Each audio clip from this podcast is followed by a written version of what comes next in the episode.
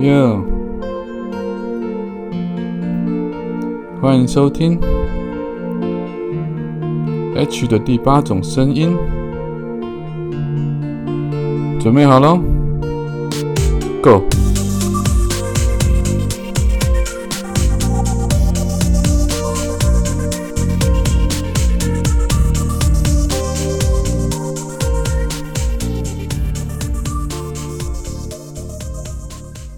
，Go！Hello，大家好，早安、午安、晚安。不知道你现在人在哪里？不知道你现在身处的地方现在是几点？所以，我们用三种不同的时间问候语跟你打招呼，希望你拥有一个美好的早上，或者是一个精彩的下午，最好还有一个灿烂的夜晚。今天的主题很简单，因为今天是七月十一号，也就是我的生日，而且是二零零三年的七月十一号，而我的出生日。是一九七三年的七月十一号，今年五十岁，现在刚好正好满五十岁。今天来跟大家聊聊我这五十年吧，不知道大家有没有兴趣听呢？或许今天也不会剪接了，因为我讲话速度比较慢，我觉得可以慢慢的来描述这五十年来我过了一个什么样子的生活。当然，很多人也听过或看过有一些报道或者媒体上我讲过我的片段故事，但是整体来讲。要讲一个完整的五十年的人生，绝对不是一集两集 podcast 可以说得完，因为里面有太多的感受或太多的人生故事跟情节正在上演当中，还没有结束嘛哈。我在小时候就是一个非常聪明的小朋友，但是我话很少，在家里面我是有一点像自闭症的，我是拿着书就可以开始看，然后不跟家里人讲话。可是出了门，我在外面，我是个孩子王，我会带领着所有的小朋友去玩各种的团体游戏，所以我在班上的功课很好，我是直优生，我可以考全班第一名、第二名，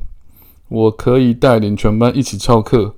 所以老师给我的评语是这个小孩子很聪明，但是可能要担心他以后可能会教唆别人去犯罪，因为我有带领大家去做某件事情的一种倾向。不过这件事情慢慢的，其实在我长大长大的过程里面，就也没有那么大的风险了。因为我发现我只是一个追求自我，想要不断的获胜，想要不断的成长，想要不断的去追寻所谓人生意义的一个小孩子而已。然后在我的成长过程中，因为家里面的教育并不是管教的不是非常严格，所以我常常在漫画店、电动玩具店里面出没。我能够做的事情非常的多，我可以去海边游水，我可以去山上，甚至跳到古井里面去玩水，然后玩沙球。我之前讲过类似的游戏啊，就是跟一些野孩子们一起玩一些比较不是那么干净或者不是那么卫生的小孩子的玩意儿。但是我也可以去吹横笛，我可以去跟救国团的大哥大姐们一起出游。我可以戴着眼镜，让人家觉得我是一个小博士，但是我也可以带着我的班上同学去跟隔壁班的同学打架。我希望我在各个方面都可以赢，我可以获胜，我想要夺得第一，所以我参加了小时候的各项比赛，各项比赛都不拿过名次，唯独演讲啊，这个我在之前呢也讲过了。我说，我想今天可能可以比较着重在某一个方面聊的，应该是。在我这五十年里面，我面对人生的失败有哪些？我怎么样克服这些问题？因为前几天，或者应该是说前一阵子，我常常上 TikTok 去做直播哦，因为我加入了一个直播的协会，我想要了解这个直播他们可以产生什么样的所谓的社群媒体的边际效应，因此我去做了一个这样子的实验，我去玩了直播。在直播里面，当然有一些我的读者、我的粉丝，他们会来问。其实最常问到的问题还是忧郁症，还是一些关于离了婚或被离婚，或者遇到小三，还是一些人生中的挫折的时候，我怎么面对？或者是遇到癌症的时候，我怎么面对？那刚好最近前一阵子就是李玟也是因为忧郁症自杀了，所以我觉得可以来跟大家聊一下这方面的事情。今天我也跟朋友聊到了这方面类似的事情，就是当我在面对人生中不好的情况的时候，我总是用什么样的方式去排解自己的情绪或化解自己的情绪？因为很多人会说，你现在都已经得了忧郁症，你又得了癌症，在双重的病痛或者是呃病情之下，你怎么样去让自己的心情好转？你怎么样不被忧郁这条黑狗给吞噬了？那我跟他们的回答当然很简单的一件事，就是转移注意力。不管是从小你说考试失败，你说失恋，然后你说工作不顺利，或者你说被家长或被朋友辱骂，或者被排挤，或者是你找不到工作，哦，或者是亲人的离开，那当然慢慢越来越就越严重了。亲人的离开，或者是大笔金额的投资的失利。或你欠下了很大的负债，或者是你被亲人给背叛，然后一直到了你得到了所谓的忧郁症，到了你最心爱的狗狗离你而去，或者延续到你最爱的女人离你而去，这辈子可能再也不会再有续再续前缘的机会。然后到了去年，就是得到了癌症。那么这么多这么多人生当中的体验，当然还包括我我我不太。想一直重复提，就是我母亲自杀，我如何面对一个我去尝试想要去救的一个最亲的亲人，但是却没有救到的这种失败挫折感，我如何自处，我如何消化这些所有所有的负面情绪？那我的讲都是同样的一件事情，就是转移注意力。可是转移注意力这件事，它其实又分了很多种。比如说短期失败，比如说像今天现在在录音的同时，我其实是处在一个情绪不好的状态里面，因为白天的工作不顺利，因为一些客户对于品牌的不理解，再加上呃我在推动某些工作，或者是我的脸书粉砖，我本来以为有一些希望可以恢复流量，但是都没有办法达成的所有的情况加诸在一起的时候，我就会感到很心情不好。这个时候，忧郁的那一面会出现，我就不想去接触任何人，包括今天可能原本应该是五十岁要庆祝大寿，但是我一个人都不想见。那这其实已经是忧郁的倾向了，但我还是可以在这边拿着麦克风跟大家侃侃而谈的原因就在于转移注意力。我在刚刚的不舒服的情况下，我看了一支 Netflix 的电影，这是我常常做的一件事情，从小到大都是这样。当我心情不好的时候，我会去看书，我会去看漫画。这件事很有很大的一个帮助，是它转移你的注意力，是直接把你拉进了另外的一个世界里面。就是说，也许你本来是在一个悲哀的情绪或者是呃感受当中，但是如果你还是在现实生活里面，你你你很难，因为说我去喝杯水，我去跑跑步，我去健个身。就是你去做日常生活中的不同的事情，所以你要改变你的情绪。我觉得在某种层面上，对某些人而言，他是很难做到的。可是，假如说你去投入了一本书，你去投入一部电影，好，甚至是你投入了一段音乐，它是有办法让你的精神进入到另外一种层次里面，另外一个境界或另外一个世界当中。如果你运气好的话，你非常专心的去看，去聆听。去沉浸在那里面，你甚至会进入心流的一个状态里，专心到某一个程度，你的心情会因为这样而转换。那个转换当然是暂时性的，可是它会有助于排解掉你在原本的忧郁的状态里面的心情。比如说，原本的忧郁指数可能是达到了十或十五这么高的分数，但是当你进入了另外一个世界，那个世界它也许它的快乐或它的悲哀是某种另外一种想象出来的，另外一种不可接触的悲哀。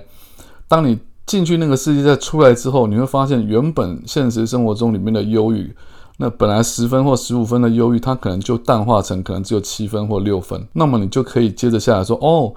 我的心情有好转了一些，我的注意力被转移了一些。”你当然可以接着再去做另外的不同转移注意力的事情，再去降低忧郁。但是也可以就是保持着某一种程度低分数的忧郁，然后你就继续可以维持你的生活，因为。忧郁，它有可能不会完全变成直接变成正分，变成快乐。可是你可以维持低忧郁、淡淡的哀愁的状态下，你可以去过你正常的生活，然后去做你该做的事情。哦，这是第一个我想跟大家分享的一个部分，就是用转移注意力的方式。但是那转移注意力可能是进入了一个异世界。这个异世界最好的方式就是去看影音，进入故事，进入音乐，进入艺术。好，那那是一个很好的改变心境的方法。但话又说回来，有些事情它是没有办法靠转移注意力去改善的。像是什么？像是亲人的离开。我常常在跟大家聊忧郁症这件事情，很多人问我说，忧郁症吃药有没有用？我说有用啊，当然有用，因为它是会把你短期的症状用药物的方式去改善你大脑或者是你的腺体所分泌出来的那些分泌物，然后会让你比较快乐或比较不忧伤或短暂的感到开心。可是因为你吃药，它是有药效的。等到药效过了之后，你又恢复到一个忧郁的状态里面，你你悲伤的事情还是存在的。所以，对于那种长期忧郁的事件的人来讲，比如说母亲离开了，比如说我的狗离开了，像这种事情，光吃药就没有用，光看电影就是没有用。因为当你一脱离，你回到现实世界之后，这些呃原本就存在的悲哀，它会如排山倒海般。一样的存在，一样的骑向你而来，你没有办法改变，你没有办法去扭转。这个时候该怎么办？这个时候，你如果真心的想要改变，你去除掉或者根除掉所谓忧郁的根源的话，你就是必须改变你完整的生活习惯、态度跟环境。好比说，失恋的人，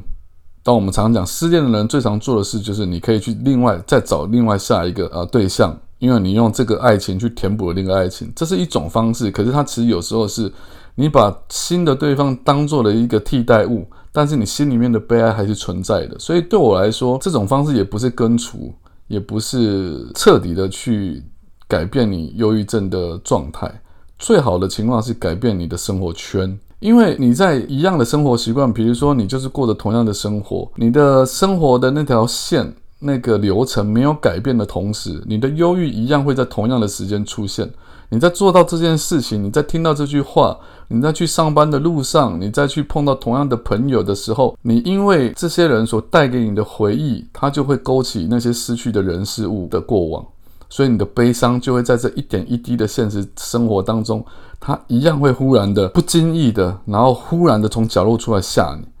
所以你逃脱不掉。所以，我们常常讲，最好的方式是什么？如果有办法的话，你就搬家，你可以逃离你整个环境，你整个打乱你生活的节奏，你的习惯再也不是碰到这些人，你的习惯再也不会是因为你做这件事，因为你从这里走到那里去上班，或走到这边咖啡厅，而你会想起你死去的狗，或想起你死去的母亲。你因为改变了整体的生活环境之后，你就极有可能慢慢慢慢的。淡化掉那个所谓带来那些人事物离去所带来的悲伤，一样是转移注意力，但是它必须是长期的转移注意力。哦，我只能讲到这个地方，因为其实很多人转移注意力的方式是什么？是靠药物，是靠喝酒。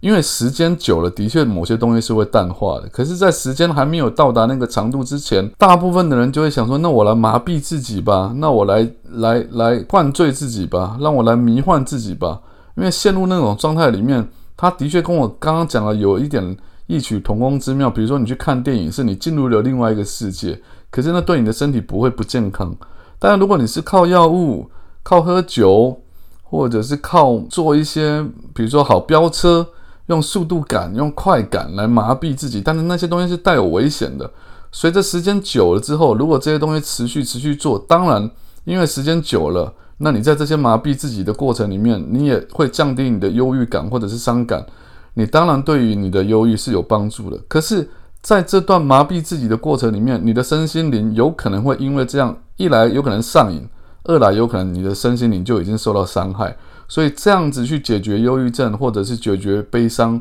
并不是一个正面的方式。然后，另外最后还有一种方式，我要跟大家讲的是，就是问题没解决会造成忧郁症。好比说，你今天就是赚不到那么多钱，所以你每天每个月你在担心房贷付不出来，你在担心小孩子的学费付不出来，然后你得到忧郁症。这个时候你吃药没用，你换环境没用，因为小孩子那笔钱还是得支出。那么你该怎么做？你只能够面对问题，这是我必须跟很多人、很多人讲的。你吃药已经没有用了，因为那是一种逃避现实的做法。你这个时候你要做的是根除问题它存在的状况。好比说，彭恰恰他在欠下那几亿的债务的同时，他肯定有忧郁症，绝对的都跑不掉的，因为还不掉那个钱。那你说，好像我刚刚讲的方式，他去看电影也好。他去喝酒也好，他去搬家也好，换个环境居住生活也好，有用吗？没用，因为他的钱没有还掉，他的问题永远卡在他的心里面，他反而是解决不掉的。所以，当你遇到这种现实生活的状态的时候，你能够唯一做的事情就是正视你的现实问题，然后正面迎接去解决它。你唯有鼓起你的勇气，才有办法解决你的忧郁跟悲哀，然后把这问题永远的去除在你的生活当中。好，今天是七月十一号，Seven Eleven 是我的五十岁生日。如果你们对我的 Podcast 有什么感想，如果你们知道我的脸书受到限流的话，希望你们可以去追踪我新的粉丝专业。我之后可能也会下广告，去把旧的粉丝或者读者们尽量导到我的新粉专来。我我不希望跟你们失去联系，然后你们也不需要祝我生日快乐，我只需要你们持续的支持我，看我的文章，看我的演出，看我的节目，听我的 podcast，了解我在想什么，然后尽量把自己过得更好。祝我生日快乐，谢谢大家，拜。